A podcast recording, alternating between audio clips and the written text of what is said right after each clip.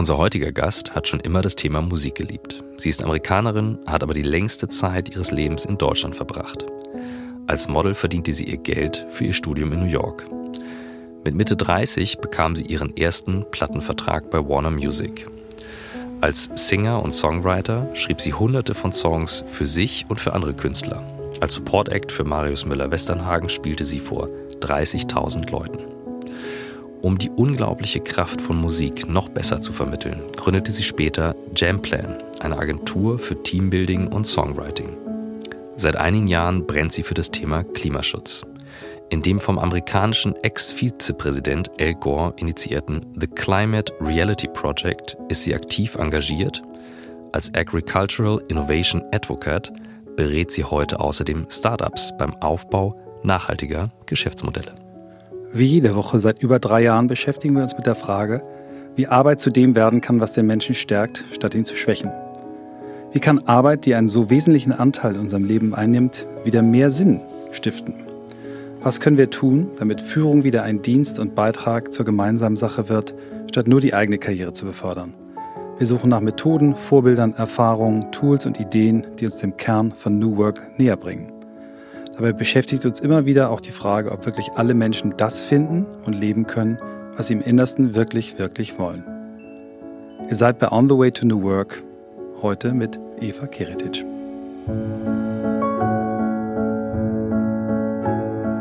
Hallo.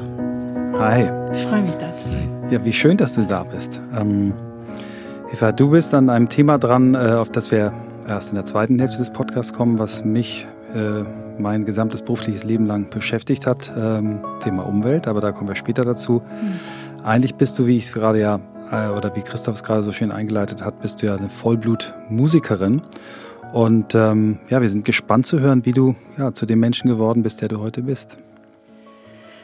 Ja, da sind ein paar irgendwie Schicksalmomente, die mich dazu gebracht haben, glaube ich, das zu machen. Ich äh, ich bin Amerikanerin, natürlich. Ich bin auf Long Island groß geworden in New York und auch so typisch wie es ist. In, in Amerika hat man, ähm, äh, da ist Sport und Musik sehr groß in der Schule. Man hat immer Musicals und Theaterstücke und ich habe immer so gerne gesungen. Ich saß vor dem Sofa und habe dann irgendwie performt und ähm, das war einfach, aus, kam aus meiner Seele raus. Und dann ähm, habe ich da mich äh, natürlich äh, für so ein Audition gemacht für den School Musical äh, in der Schule und habe diese Hauptrolle bekommen. Und diese Musical war so besonders, weil die Frau, die das gemacht hat, hat es geschrieben. Und das war original. Und das, ich glaube, das ist auch ein Moment für mich, was natürlich gibt es diese typische Musicals, die jeder weiß, und West Side Story und so. Aber die hat es geschrieben aus einem Bild, um die Emotionen von Teenagers darzustellen.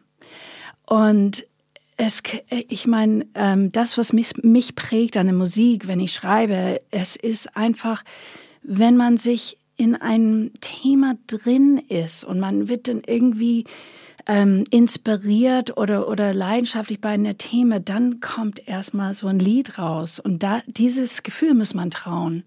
Und das kann sich nicht jeder. Ich meine, es gibt ganz tolle Sänger, es gibt ganz tolle Performers und alles Mögliche, aber so dieses Songwriting, das ist so eine Frage von, hm. von sich selber zutrauen. Das heißt, dieses Musical, weil es eben aus der Sicht oder für Teenager geschrieben war, hat dich schon so erwischt, dass du da Teile deiner eigenen gefunden hast? Oder? Damals wusste hm? ich das nicht, hm? aber später, als ich dann in meinem Leben noch fertig mit der Schule war, als, habe als Fotomodell in ähm, Italien gearbeitet und ich habe so ein Audition gemacht, wo ich tanzen musste. Mir ging es gut an einem Tag, ich habe einen Job bekommen und dann, als ich denn, ich musste tanzen auf so eine CD, das war für eine Compilation-Platte. Mhm.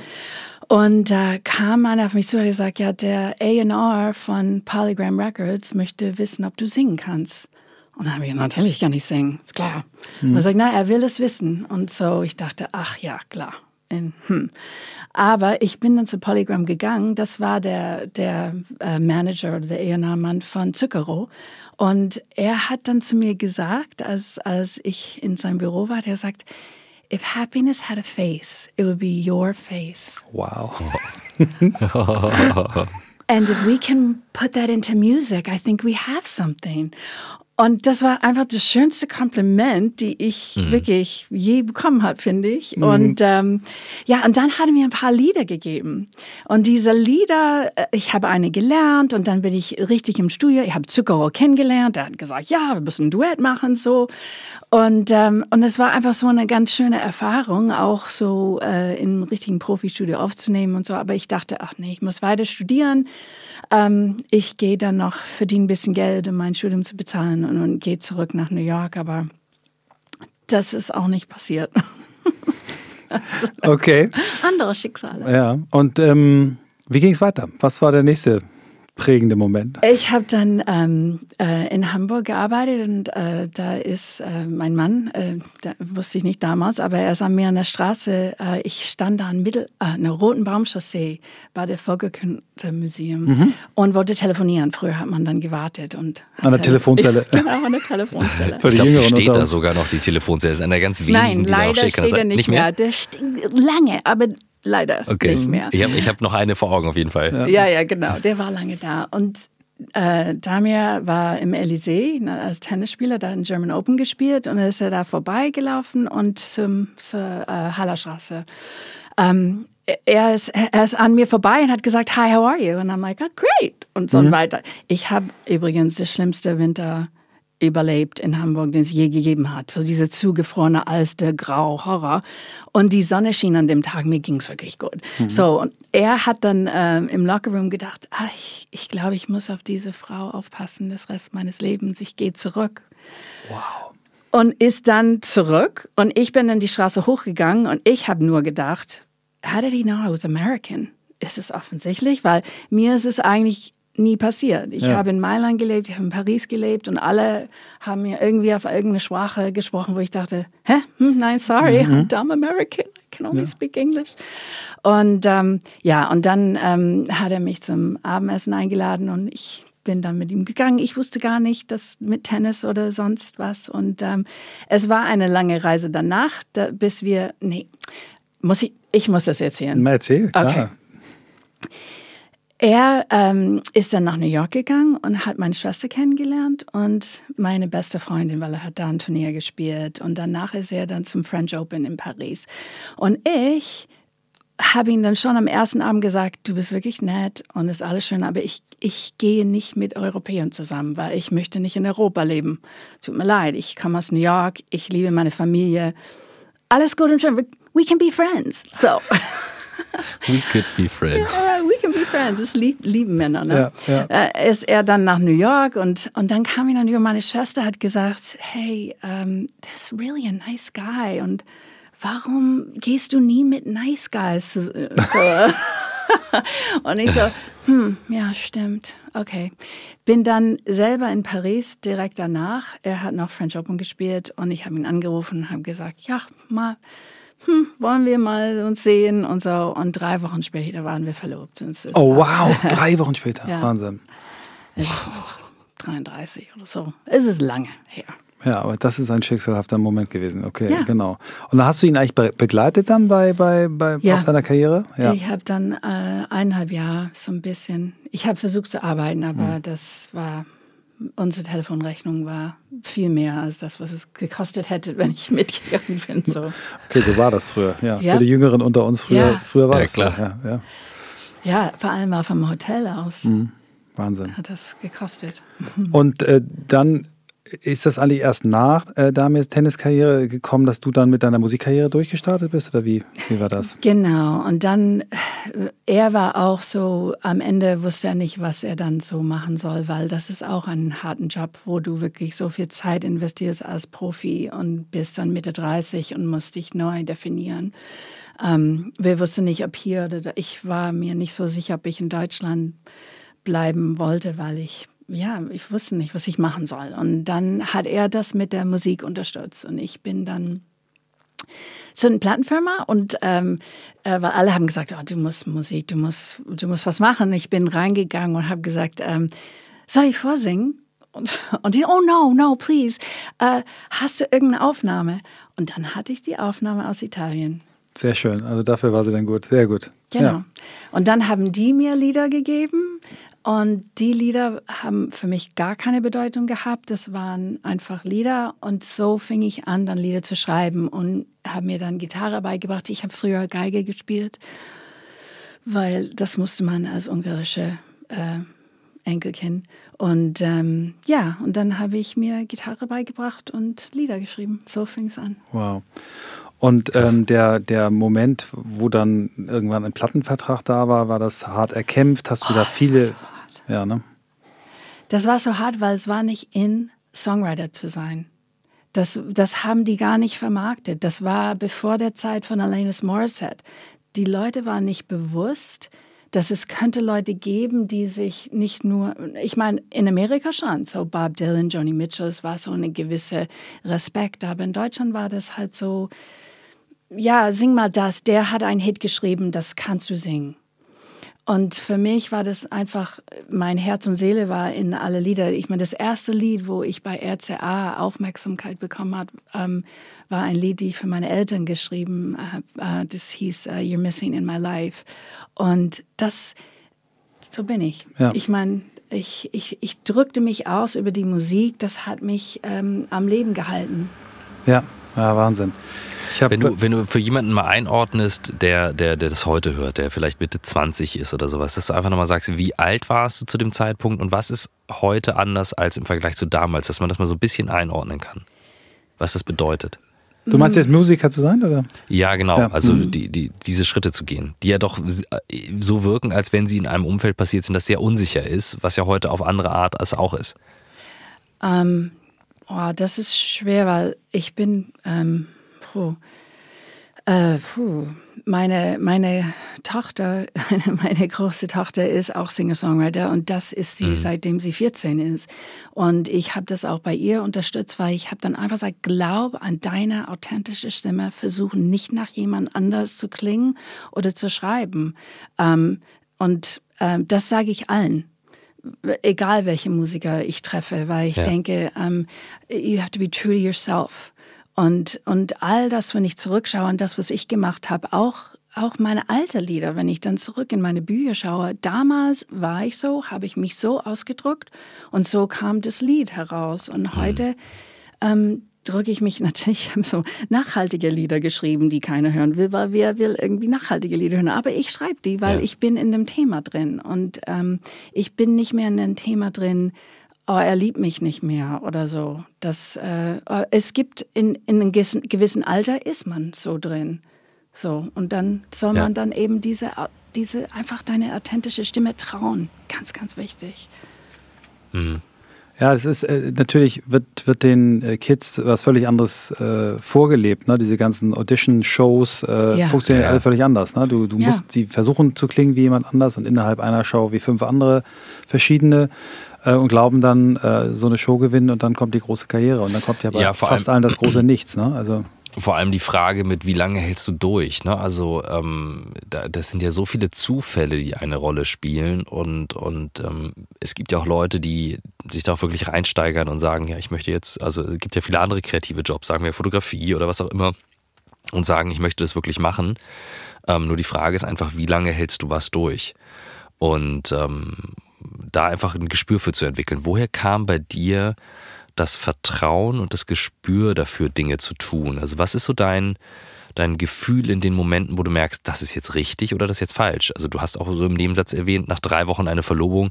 Das hat ja nicht nur was mit dem Alter zu tun, da muss ja, sollte ja schon etwas mehr sein als, als nur äh, ein Bauchgefühl oder vielleicht auch nicht. Ja, ja, ich finde, ähm, wenn man kreativ ist, wie auch immer man das tut, es gibt verschiedene äh, Möglichkeiten, das so kreativ zu sein.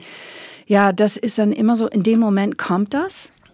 Und auch beim Liedschreiben, manchmal komme ich einfach auf so eine tolle Idee, wo ich denke, oh mein Gott, das ist eine tolle mhm. Idee. Und wenn der Kopf irgendwie da sich einschaltet und sagt, äh, zum Beispiel, du hast mal irgend so ein Zeil, denkst, okay, jetzt muss der Strophe genauso gut sein das ist, dagegen muss man kämpfen. Da, egal, wenn man, wenn man kreativ sein will, ähm, ich finde, die, diese, diese Stimme muss man, muss man trauen und man muss diese Kopf ausschalten. Und das mhm. habe ich über den Jahr, das wusste ich damals nicht, dass es so war. Aber das kann ich jetzt sagen, jetzt, ähm, weil ich, ich, ich kann diesen Prozess auch irgendwie beobachten, wie das, wie das ist. Und dann denke ich, okay, wenn ich zu kopflastig drauf bin, dann lasse ich das. Und dann ist das Lied vielleicht auch weg und vielleicht muss man es wegschmeißen. Man muss wirklich auch mit diesem mm, Bauchgefühl fortgehen und ja, weitergehen. Wo hast du das her, dass du dem Bauchgefühl so traust dann? Also woher kommt das oder wie hast du dir das, wie hast du es gemerkt? Ich glaube, äh, wenn ich dann zum Beispiel diese Lieder, die ich am Anfang bekommen habe von, von anderen mhm. Songwriters aus der Plattenfirma, die habe ich mir angehört, habe versucht, die zu singen, aber habe nichts gespürt. Ich habe nichts gespürt. Und mhm. Das bin ich nicht. Da ich, und, und ich bin auch nicht, ich bin eher, glaube ich, Songwriter als Sängerin, weil es gibt Leute, die, die lernen diese technische Seite von Sängerinnen und die können ganz alles Mögliche machen. Oder, oder Gitarre, mein Gott, die setzen sich schon lang. Für mich ist es, ich, ich habe einen Film geguckt oder ich habe eine Freundin getroffen, die hat mir eine Story erzählt. Oh mein Gott, ich muss ein Lied schreiben. Und dann, äh, ähm, ich werde besessen von dieser Inspiration. Ich kann, ich kann es nicht irgendwie loslassen, bis ich das Lied schreibe. Hm, und dann ja. bin ich zufrieden. Auch wenn keiner das hört. Ja, das ist großartig, weil du, du hast, ähm, also ich, als ich hier mit äh, Tessa eben über dich gesprochen habe, die, die äh, einige unserer Hörerinnen und Hörer kennen sie. Tessa ist die äh, PA von Christoph und auch noch viel mehr hier bei Blackboard. Und sie ist selber Musikerin, also Hobbymusikerin, spielt Gitarre, singt wunderschön und ähm, ich habe dann eben äh, einen Song von dir angemacht, den ich besonders mag und sag, du, die Stimme, die hier jetzt ist gerade, die kommt gleich durch die Tür. Und dann dachte Tessa Michael, kenne ich doch schon, habe ich doch natürlich alles schon gehört. Und, und dann sagte sie, machte sie eine Pause, sagte, klingt ein bisschen wie Nora Jones. So, und das ist ja das, was ich auch mal spüre, wenn ich deine Musik höre. Du, du hast eine, eine Stimme und eine Art, äh, Songs zu interpretieren, die wirklich unglaublich ist. Du hast aber diesen, diesen riesen kommerziellen Erfolg nicht gehabt, weil du eben dich nie in dieses System so eingefunden hast. Du hast mit den großartigsten Musikern, die mit Steely Dan, Chaka Khan, mit unfassbaren Leuten zusammengearbeitet haben, die dich alle lieben und schätzen und die hier nach Deutschland gekommen sind, um das zu produzieren. Aber du hast, du bist dir treu geblieben, hast gesagt, ich will meine Geschichten erzählen, genauso wie sie sind und nicht wie irgendein A&R-Boss das will. Ja, finde ich toll. Was man, na, Christoph, was sie wirklich, wirklich will, das macht sie. Das hast du gemacht. Ja, ja äh, ich meine, diese Business ist auch so eine andere Abteilung. Man merkt dann, ähm, ich meine, da, wo ich bei Warner war, äh, ist die Plattenbranche richtig äh, kaputt gegangen. Ich meine, mhm. sind 150 Leute, haben ihre Jobs verloren damals, wo meine Platte rauskam, weil ähm, so war der Anfang von wir bezahlen nicht mehr für Musik und so. Ähm, das ist auch so eine Schicksalssache. Aber dann habe ich dann gesagt, okay, wie will ich weitermachen? Ich mache meine eigene Platte und ich möchte die in eine Live-Atmosphäre aufnehmen. Das heißt, ich spiele das Lied vor, bin in einem Raum mit ganz tolle Musiker, auch aus New York, die mit super Leute gespielt haben, die ihrem Bauchgefühl auch äh, nachgehen und mit mir spielen. Und dann das ist das Schönste, was es gibt. Es ist eigentlich egal, wie ähm, kommerzieller Erfolg man hat damit, weil hm. das ist einfach. Ihr habt das quasi, ihr habt, ihr habt, die, die, die, die Songs euch zusammen erspielt und dann äh, als Band live recorded äh, oder wie muss ich mir das vorstellen? Genau, ja. ich habe dann wenig Geld gehabt. Mhm. Ich wollte dann ähm, trotzdem die Platte äh, aufnehmen und habe gesagt, okay, wir nehmen ein Studio, wir haben zwei Tags, Jungs. Das machen wir. Wir gehen dann voll rein. Ich fange an zu spielen. Die haben die Lieder, die haben nichts vorbereitet. Wir haben dann, jeder hat einen Raum, damit wir dann abmischen konnten äh, und haben zusammengespielt. Und ein Moment versucht, weil bei meiner ersten Platte, die ich wirklich sehr produziert habe, natürlich im Studio, viele Leute haben gesagt, wenn du live spielst, ist es mir lieber als das, diese Produktionsseite. Und ich sage, okay, wie kriegen wir dann, wie fangen wir live?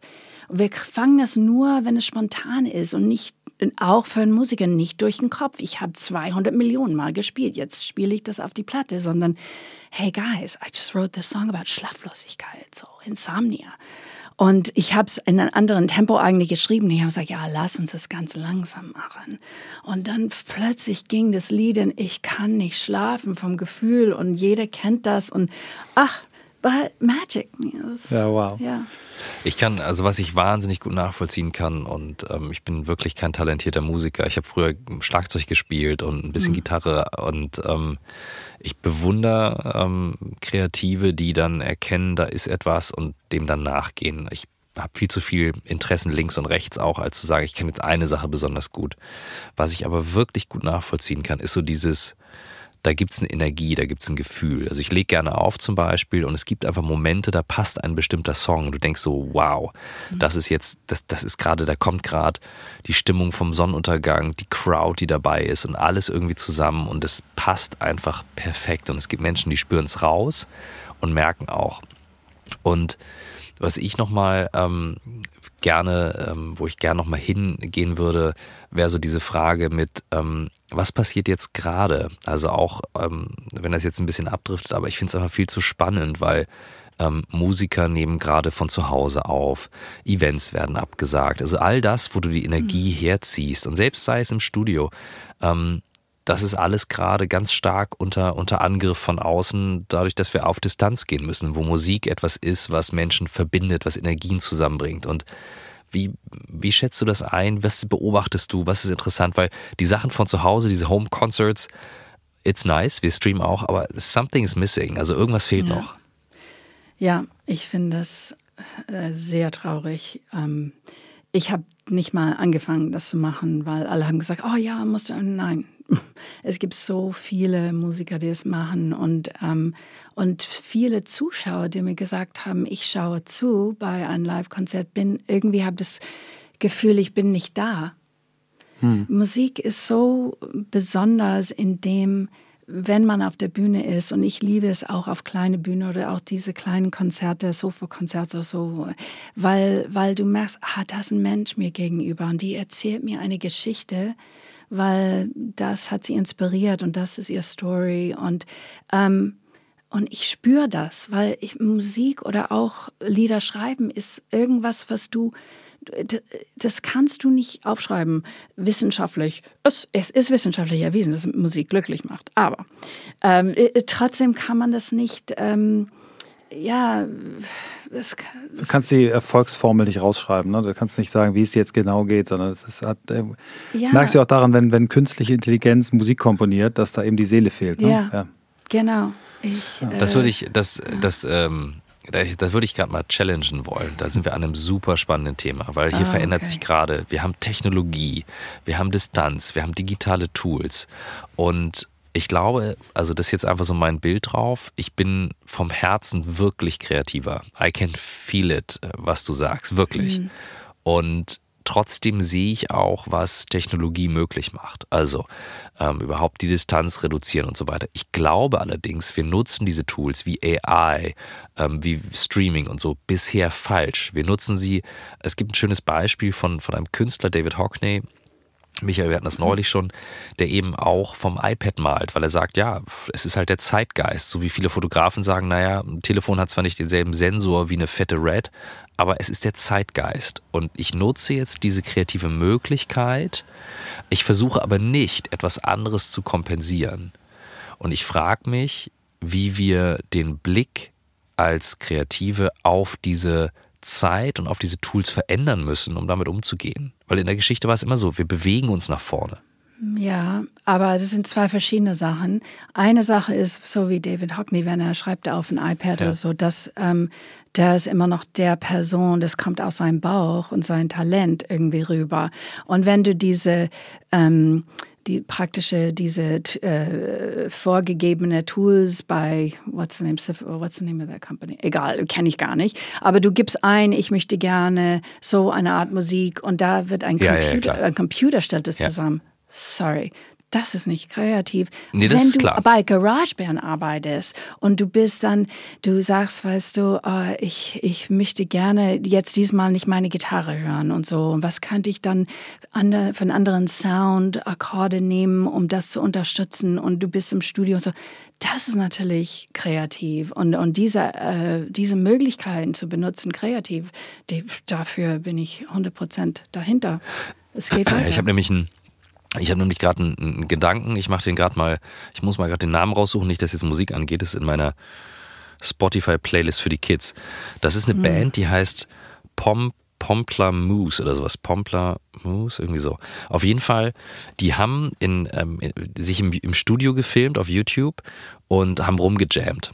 Und ja. haben dann ähm, ein fing an mit den Beats von Seven Nation Army, ne? Mhm. Dö, dö, dö, Ja, ja, ja. Und dann Sweet Dreams. Dö. So. Ähm, kennt jeder irgendwie die Melodien? Und da kam ein Mashup bei raus. Ja. Und du denkst, so, ey, holy shit, ey, was für eine geile Idee, weil die beiden, äh, weißt du, wie so Offbeat-Rhythmen zueinander passen. Und wenn du dann Tools hast, die dich dann supporten, ja, nimm mal Billie Eilish und ihren Bruder, die im, im Kinderzimmer Songs gemacht haben, da, da finde ich es so geil, wenn Künstler sagen, hey, neues Tool, let's do something with Ja, it.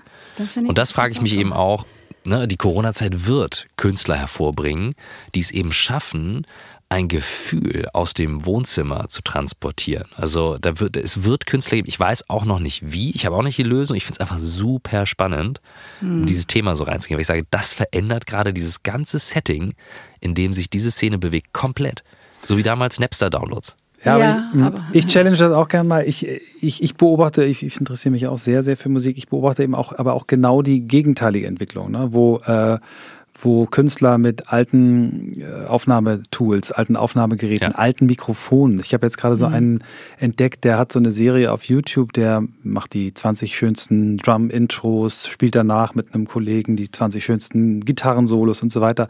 Und wenn der dann so am Anfang erklärt, das ist ein Mikrofon aus dem Jahr 1946, das ist da perfekt, perfekt für die Snare und, und äh, also mit einer Liebe. Äh, und wenn ich sehe, wie mein Bruder mit seiner äh, Yamaha SG 2000 und seinem Mesa Boogie Verstärker eben versucht, den äh, Carlos Santana Samba Party Sound also genau hinzukriegen und auch hinkriegt. Also ich glaube, das ist äh, Ja.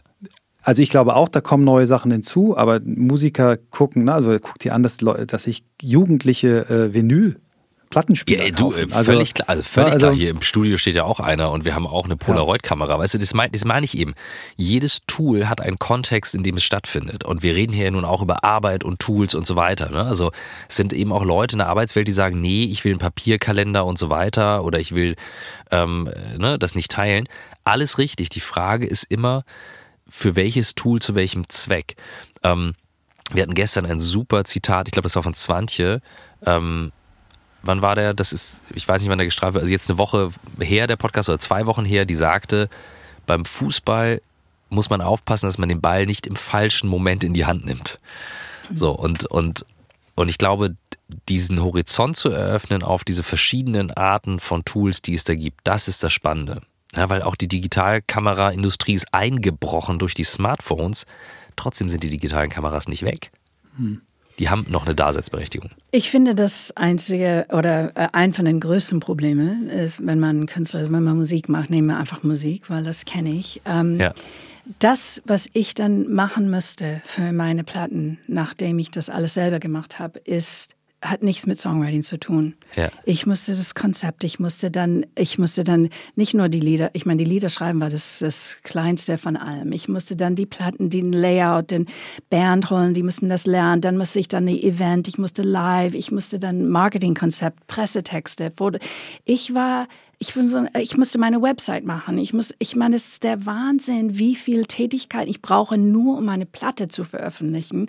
Und das Problem ist, wenn du künstlerisch ähm, äh, wenn du ein Künstler bist, ist es schwer, dann dich auch zu verkaufen. Musst du, aber diese Wahnsinnsvermarktungswelle, die du auch mit Social Media heute machen musst, ständig irgendwas posten, ständig da da da da, da bist, da, da musst du Zeit damit verbringen. Ja, Und, und die Zeit, die du eigentlich genau für Musik verbringen konntest, so wie früher, wer- als es dann, wo, wo du nicht alles selber machen musstest, ist dann ähm, woanders investiert. Und deswegen kommen andere Künstler raus und wird, äh, es wird anders werden. Die, äh, vielleicht gehen wir mal den Schritt zu, zu Jamplan. Ist das einer der Gründe gewesen, warum Ja. du das gemacht hast? Weil du quasi so andauernd damit ja Songs. Erklär mal genau, wie das funktioniert. Ja, ich äh, arbeite mit Fontaine Burnett seit Jahren. Wir, ähm, er spielt mit mir und wir schreiben, produzieren zusammen. Und dann haben wir gesagt, äh, unsere Liebe für Songwriting, es wäre cool, wenn wir das auch ähm, vielleicht corporate-mäßig machen können, so mit anderen Leuten, egal wie.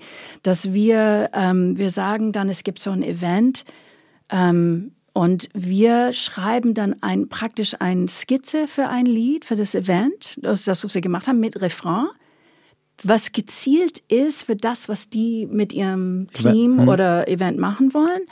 Und dann ist alles sonst frei. Und wir kommen in den Raum und sagen, Leute, wir werden ein Lied schreiben. Und alle so, oh nee, können wir nicht, oh bla bla. Ja, aber innerhalb von ein paar Minuten, wenn du dann diese Hook hast, auch in dem Refrain und die Musik spielt, dann sind die dabei. Und wie wir das machen, ist erstmal Brainstorming, was jeder kennt. Jeder, der in irgendeiner Art und Weise irgendwas in äh, Geschäft gemacht hat, hat Brainstorming. Ich sammle einfach Ideen, schmeiß Ideen raus, so ist das. Und ich nehme dann irgendeine Idee, die ich gut finde, und mache so eine kleine Melodie zu der Musik, der da spielt, oder wenn ich meine Gitarre habe, und dann können die das realisieren, wie das wird. Wie man einen Song schreibt, ja. Und dann schreiben wir ein Lied zusammen in der Gruppe. Und ähm, es kommt darauf an, wir haben das zum Beispiel, darf ich dann ein Beispiel geben? Natürlich. Ähm, wir haben dann bei Otto ein paar Mal äh, was gemacht und bei Otto einmal müssen wir für die Kantinenarbeiter Arbeiter was machen. Ich sagte, okay, was, was machen wir dann mit die Kantinenarbeit? Was machen die für Otto irgendwie so?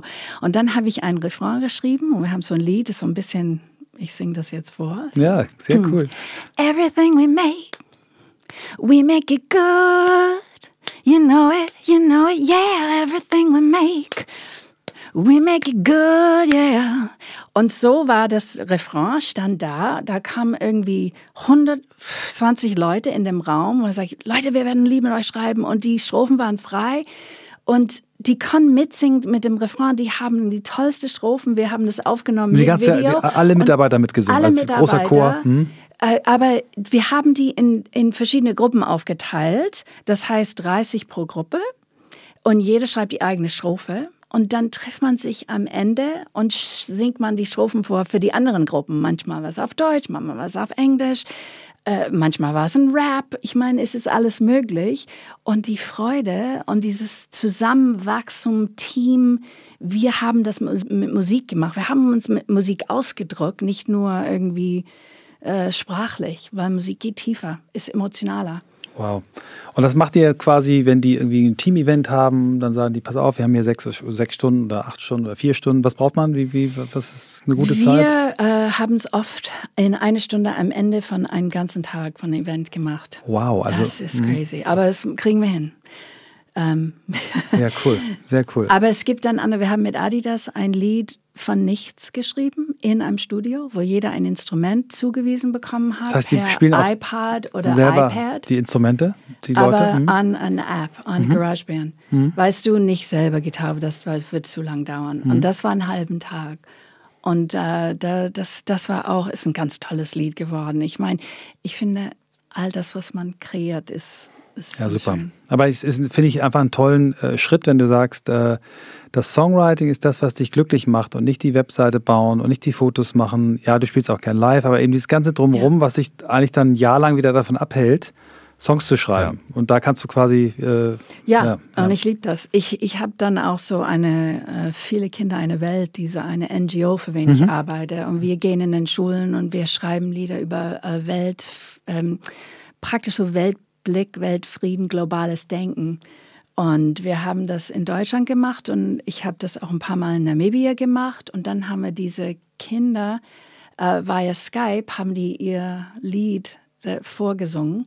Und das ist auch was ganz, ganz Super. Tolles. Was, erzähl mal ein bisschen, was das genau für eine Organisation? Wer, wer hat die ins Leben das, gerufen? Das äh, hat Frank und Valerie Rosenzweig ins Leben gerufen. Er ist ein Künstler. Er macht, er hat dann, ähm, er wollte auch was machen, aber er wollte was Kreatives, Positives machen für äh, Weltfrieden und hat dann angefangen, der macht selbst äh, Porträts von Kindern. Er hat so ein Welt, es ist sehr kompliziert, aber Weltfriedensflagge entwickelt, wo wir alle alle irgendwie denken müssen, dass wir auf einem Planet sind. Und dann durch diese Porträts, die er macht von den Kindern, siehst du, dass wir eigentlich, wir haben alles gleich. Wir haben alle Augen, Nase, Mund. Man beschäftigt sich damit, wenn man ein Bild malt. Wir malen dann Porträts in der Schule, auch Weltfriedensflaggen in der Schule. Und ich schreibe Lieder mit den Kindern in der Schule. Wow.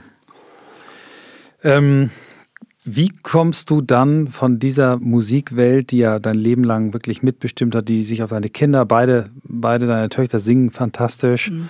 Ich glaube, der einzige Familie, der nicht singt, ist Damir. ähm, oder vielleicht auch doch, manchmal nope. heimlich. Nein, nope.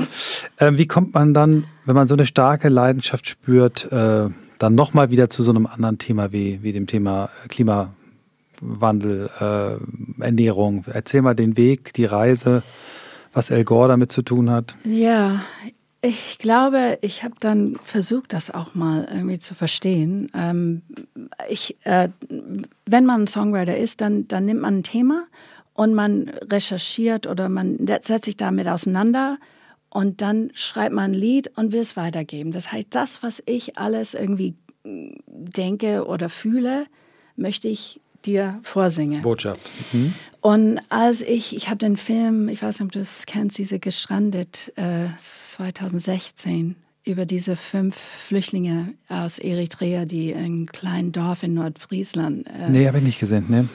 Die haben diese fünf Menschen fünf Jahre ähm, ja, so ein Film, so ein Dokufilm über deren Leben, wie die zurechtkamen. Und als ich das gesehen habe, habe ich gedacht, oh mein Gott, die werden es so schwer haben in Deutschland, weil ich selber weiß, wie schwer das war für mich, Deutsch zu lernen und dann irgendwie meinen Weg zu finden, auch in einer anderen Kultur, ohne meine Familie.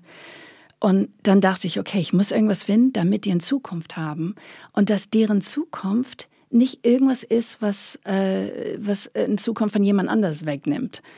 Und da habe ich angefangen mit Vertical Farming zu recherchieren, weil ich dachte, wenn wir hier in Hamburg im Hafen so einen großen Vertical Farming, das ist dann die Zukunft von von der Agrar, wie wir mehr produzieren können, ohne dass wir den Planet kaputt machen. So. Und wenn wir das machen können, dann die können, die müssen nicht perfektes Deutsch, die können ein Teil von einem Team sein.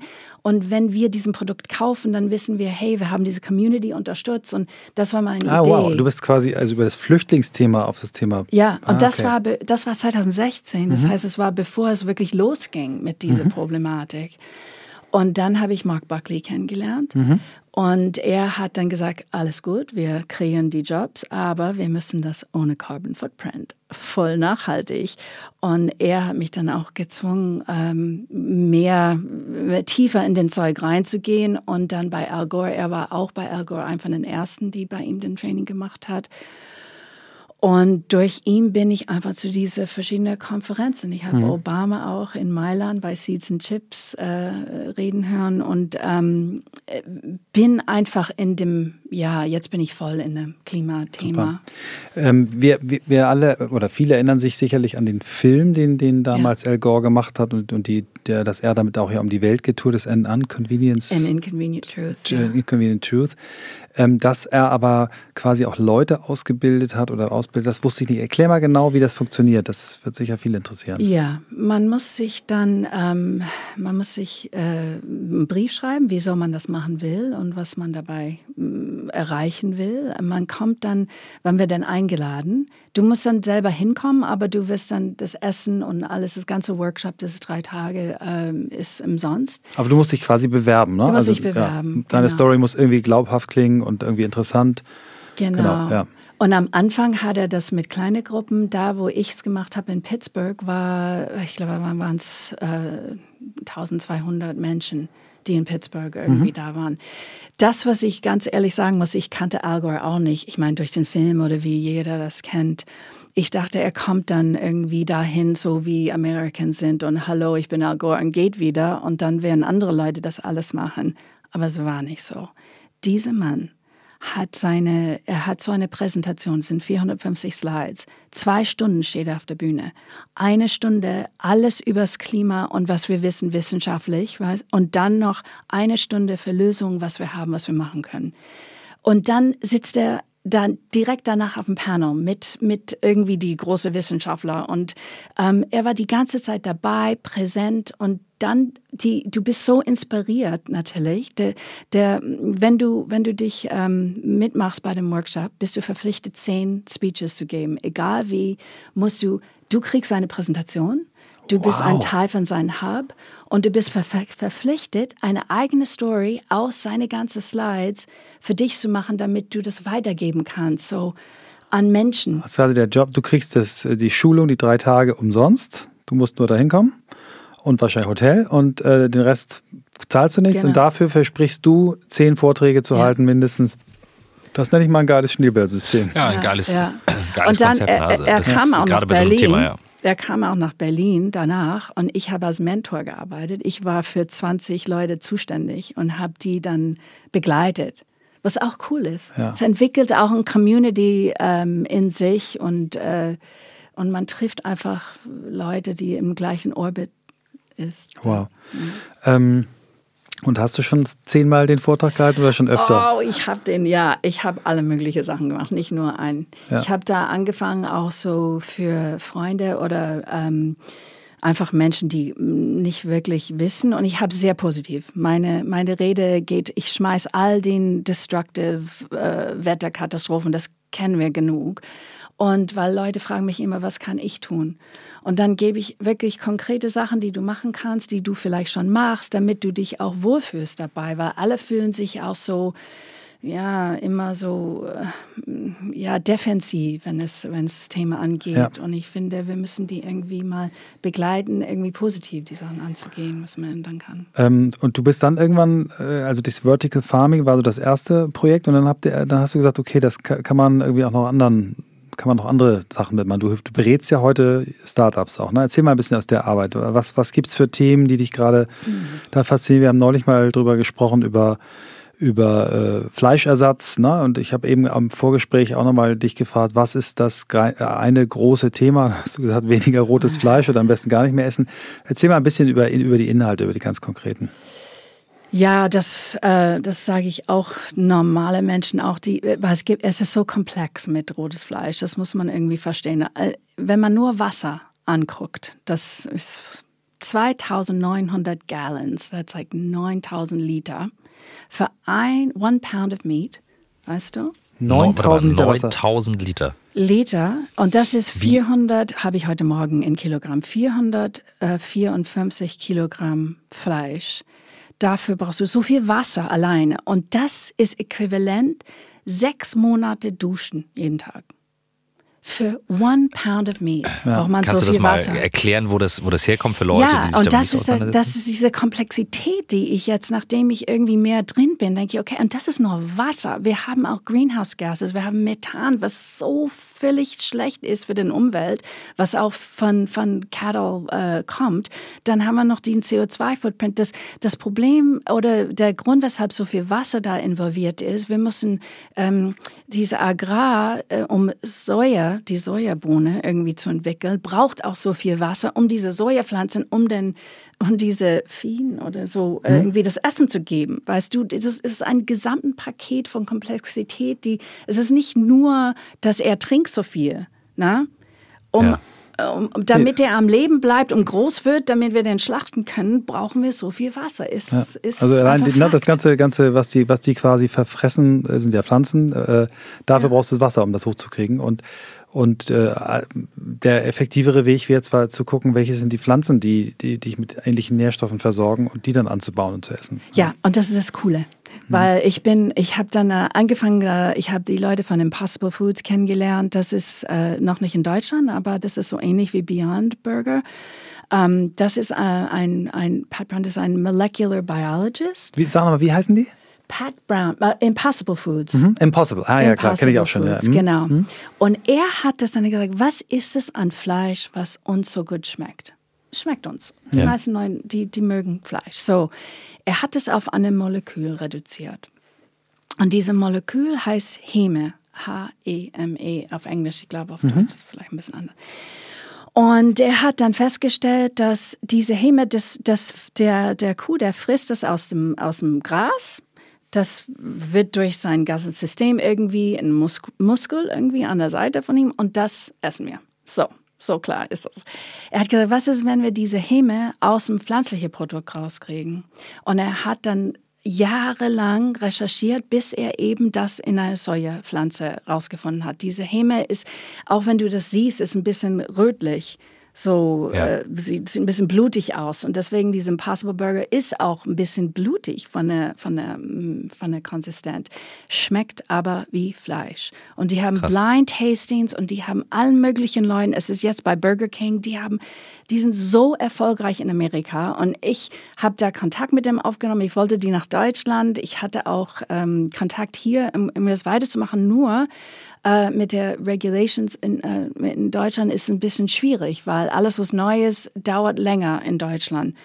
Ähm, für irgendwie durchzukommen. Das ist, äh, das ist eigentlich total interessant, weil die Fleischindustrie, wie man jetzt ja von YouTube weiß, nach dem letzten ja. Skandal eigentlich so einen Verband hat, der relativ schnell neue Fleischprodukte zulässt äh, und auch ja. ein Qualitätssiegel ergibt, ist schon erstaunlich, dass da äh, die Blockaden sind. Ist das ein, ist das Lobby Das ist das Schöne bei Corona, muss ich ehrlich sagen weil so viele Türen sind aufgegangen, ah, okay. die mhm. ich auch schon seit Jahren weiß, aber nicht die, die meisten Menschen wissen das nicht. Nachdem das alles passiert ist, in diese Factory Farming äh, Horrors, was wir jetzt erleben, ähm, die Leute sind plötzlich offener und bewusster, dass wir was verändern müssen.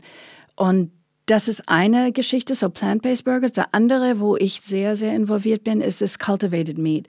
Und das ist eben Fleisch, der in der Petrischale äh, wächst. Das ist so ja. Microorganism, Fermentierung. Und, ähm, und das ist die Zukunft. Schluss, aus, fertig. Das, mhm. äh, das wird kommen. Es ist schon auf dem Weg. Wer, wer, ich meine, die Kosten sind jetzt so runter. Und, ähm, und das ist Fleisch wird nicht nur an einem Tier gewachsen, nur wächst das in eine Petrischale. Und was denkst du, wie lange das dauert, bis man das äh, kaufen das kann? Das wird in zwei Jahren.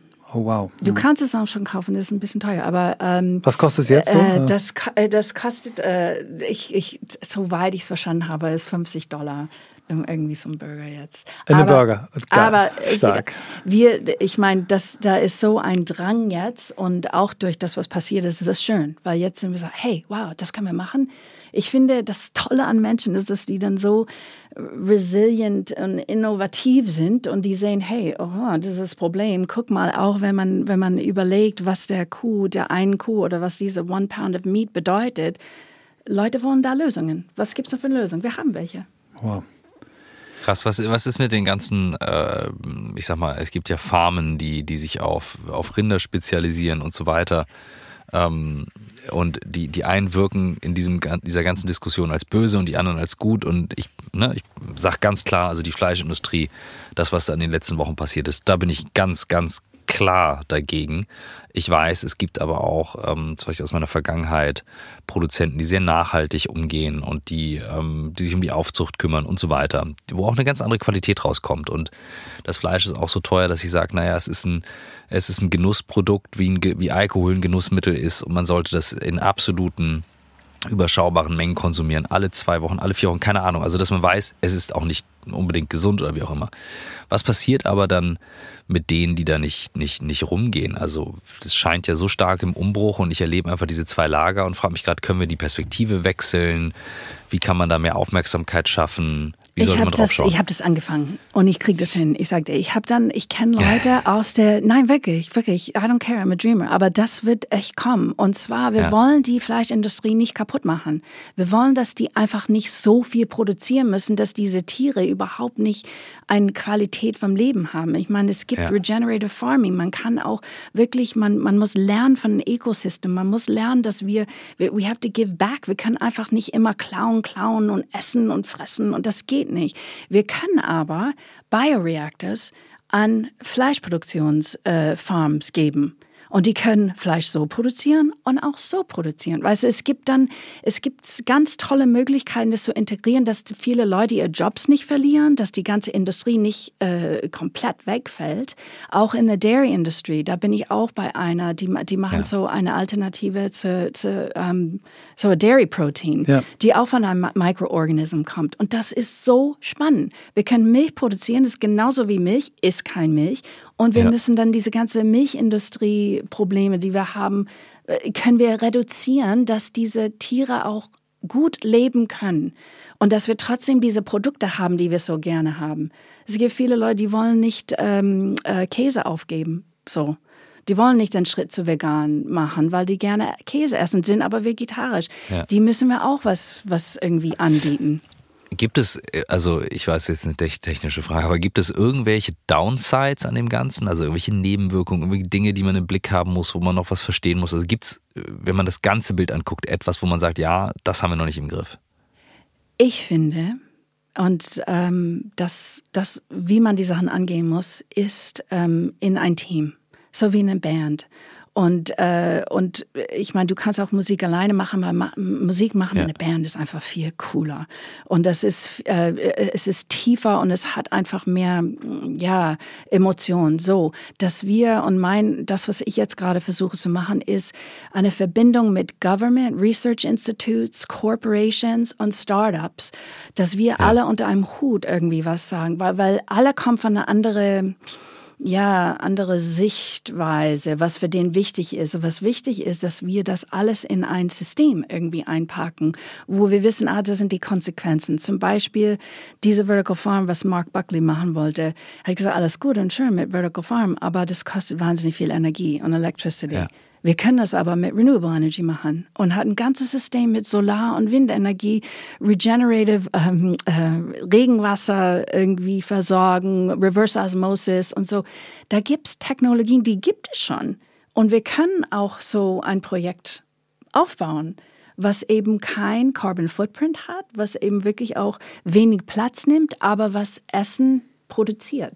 Ja, und ich finde das äh, spannend. Du hast es äh, in dem Satz gesagt und vorhin auch schon mal gesagt, dass es eben nicht um dieses einzelne Ding geht, sondern dass es eben immer um Systeme geht. Und äh, Systeme, es gibt wenig Menschen, die ein System ganz verstehen, eigentlich wahrscheinlich bald gar nicht mehr. Und deswegen brauchst du einen Collaborative Approach. Du genau. brauchst viele Leute, die was wissen ähm, und was können. Und ich fand es sehr spannend zu sagen, eben, äh, keine Industrie kaputt machen, aber denen eben helfen, sich umzubauen. Ne? Genau. Und jetzt, wenn ich auf deine Pharma komme, über die du gesprochen hast, Christoph, äh, die können ja. natürlich statt Rinder äh, eben auch ja, ja, klar. Das Pflanzen anbauen und können, genau. können andere Sachen machen. Also da können dann genau, ich habe meine, meine, meine, meine Frage war einfach nur, ja. Wie, was müssen die tun? Das ist ja New Work im Sinne von Farming. Also ich denke jetzt genau. gerade, wir sollten jemanden mal irgendwie interviewen, der, der vielleicht diesen Prozess gerade durchläuft. Also ich, ich stelle jetzt mal so ganz einfach mal ein Bild in den Raum.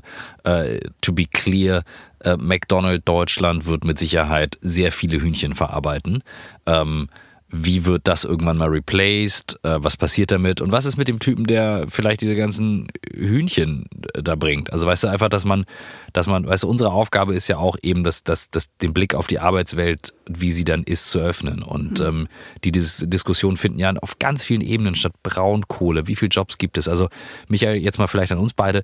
Ich glaube, wir haben auch mal die Aufgabe, ein bisschen in Zahlen einzutauchen, was mit ganzen Branchen passiert um mal ja. Bescheid zu wissen ähm, und zu sehen, okay, ähm, Initiativen, wie das, was du jetzt machst oder Friday for Future und so weiter, die halt in die richtige Richtung gehen und dass wir sagen, okay, die vermittelnde Rolle, die wir gerade haben zwischen Interessensgemeinschaften, da wo auch New Work herkommt, zwischen der einen Seite und der anderen Seite, zu sagen, okay, wo schaffen wir die gemeinsame Basis und wie können die Methoden, die New Work eigentlich hat, wo können die Methoden eigentlich greifen und Menschen dabei helfen, diesen mhm. Schritt mitzugehen, dass keiner auf der Strecke bleibt.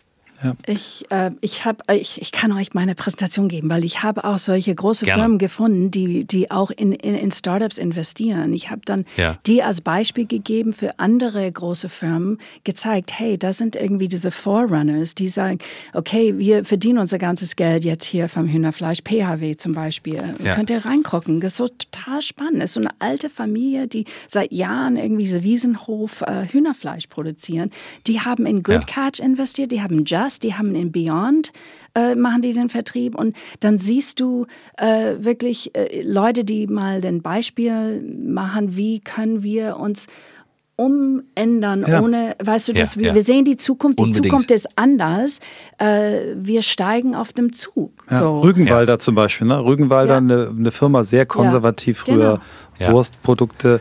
Lass sind mittlerweile also bei 50 Prozent, bei 50 Prozent veganen Produkten. Also das würde ich gerne mal machen, also da einzutauchen und wie gesagt, ganz klar, weißt du, wir sind Betriebswirte, wir haben die Zahlen anzuschauen ähm, und dann wirklich zu gucken, okay, wo, wo kann New Work da eben auch methodisch helfen. Super spannend. Also wenn du uns das ja. geben könntest, das wäre ganz, ganz toll. Ja. Also wir wollen, äh, wir wollen grüner werden, haben wir gesagt, wir wollen mehr solche Themen haben. Äh, Eva, du bist die, die, die uns jetzt nochmal den Wake-up-Call hier gegeben hat. Äh, das ist sehr cool. Was ja, du sagen? Also ich würde es gar nicht, ich, genau, ich würde es gar nicht unter grün färben. Also du weißt, ich bin einfach gegen jede Form von Dogmatismus in die eine wie die andere Richtung, sondern ich sehe ganz klar eine Möglichkeit, wenn man eine, eine gewisse Nüchternheit bewahrt und sich anguckt. Also es gibt ja diesen schönen Satz, Sense will always make sense, Nonsense will always stay nonsense. Wenn eine Sache Nonsense ist, dann ist doch nur die Frage, wie kann eine Methode dabei helfen, jemandem eine neue Perspektive zu eröffnen. Mein, mein Wunsch wäre, dass es irgendwann nicht mehr das eine Bio oder Grün ist, sondern dass es total normal ist, dass du sagst, ja, logisch macht man das nicht, weil, ähm, ja, warum steckt man sich keinen Glimmstängel mehr an und zieht sich das in die Lunge? Weil so richtig logisch gesund ist das nicht. So, das weißt du, was ich meine? Und das fände ich eine schöne Aufgabe. Ich bin da gerade echt on fire, falls ihr das. Ich habe auch vorhin zu Michael gesagt, das ist alles schön und gut für Leute, die irgendwie sich sehr viel Zeit investieren und damit auseinandersetzen und mit dem ich rede und so. Aber als ich dann für ein Projekt irgendwie was äh, bearbeitet habe, bin ich in Aldi rangegangen, um die ganze Sachen ja. anzugucken. Und wenn ich ja. sehe, da gibt es eine Dose mit einer fertigen Schweinehaxe für 1,50 und, und wenn ich überlege, dass es viele Menschen gibt, die haben nicht so viel Geld und die müssen ja, das, ja. damit die sich ernähren. Und ähm, das ist, deswegen müssen wir ja. ganz schnell ganz äh, großen Impact machen. Wir können einfach nicht sagen, oh ja, lass uns jetzt so. Nein, wir sind schon so spät dran. Wir müssen jetzt, ähm, äh, das System muss irgendwie neu definiert werden und, und zwar, genau, schnell, Jungs. Ja. Genau jetzt, jetzt, jetzt hitten wir die Stunde. Jetzt hitten wir die Stunde. Sehr gut. Äh, ich bin hier wieder der Timekeeper, aber das ist, uh, we're on. Wir machen trotzdem noch äh, unsere beiden letzten Fragen. Na klar. Die Fragen, gibt es Bücher, Filme, Menschen, die dich inspiriert haben auf deinem Weg bisher? Hast du irgendwas, was oh, du teilen ist, magst? Das ist echt schwer. Ich meine, ich bin einfach ein Fan von Harari und Homo Deus, klar. Okay. Und uh, The Power of Myth, Joseph Campbell. Sehr da gut. irgendwie. Oh, äh, oh, das Buch habe ich oben liegen, aber nie gelesen. Oh my God. Das liegt im Studio. Das okay. musst du lesen. Ich meine, hallo.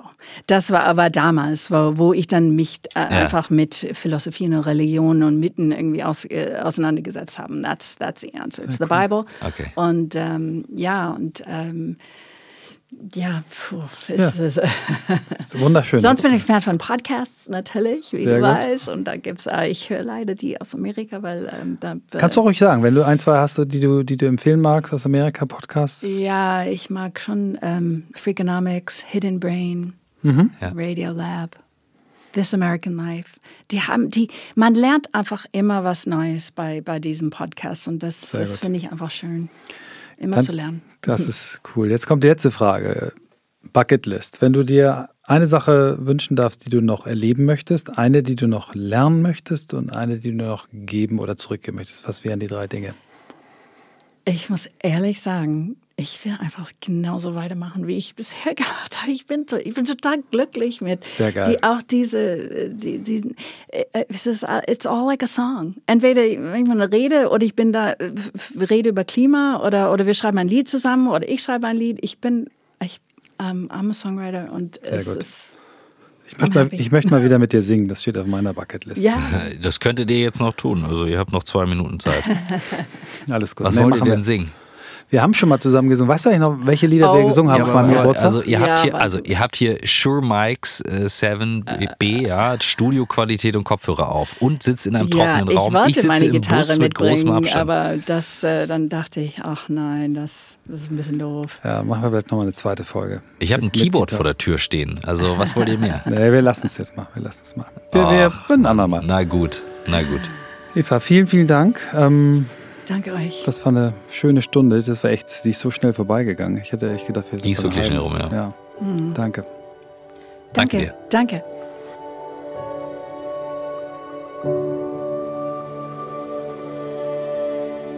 So, da, da du ja jetzt erfolgreich um deinen äh, Song herumgekommen bist, darfst du anfangen.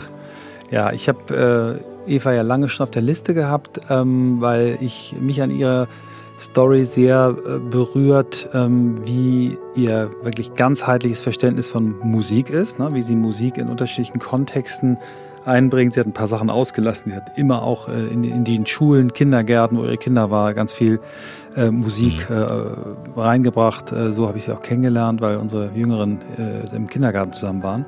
Also dieses Ach, ganzheitliche. Musik als auch ein, ein Lösungsmittel für Probleme dieser Welt zu sehen. Das hat mich äh, nochmal ja. sehr beeindruckt.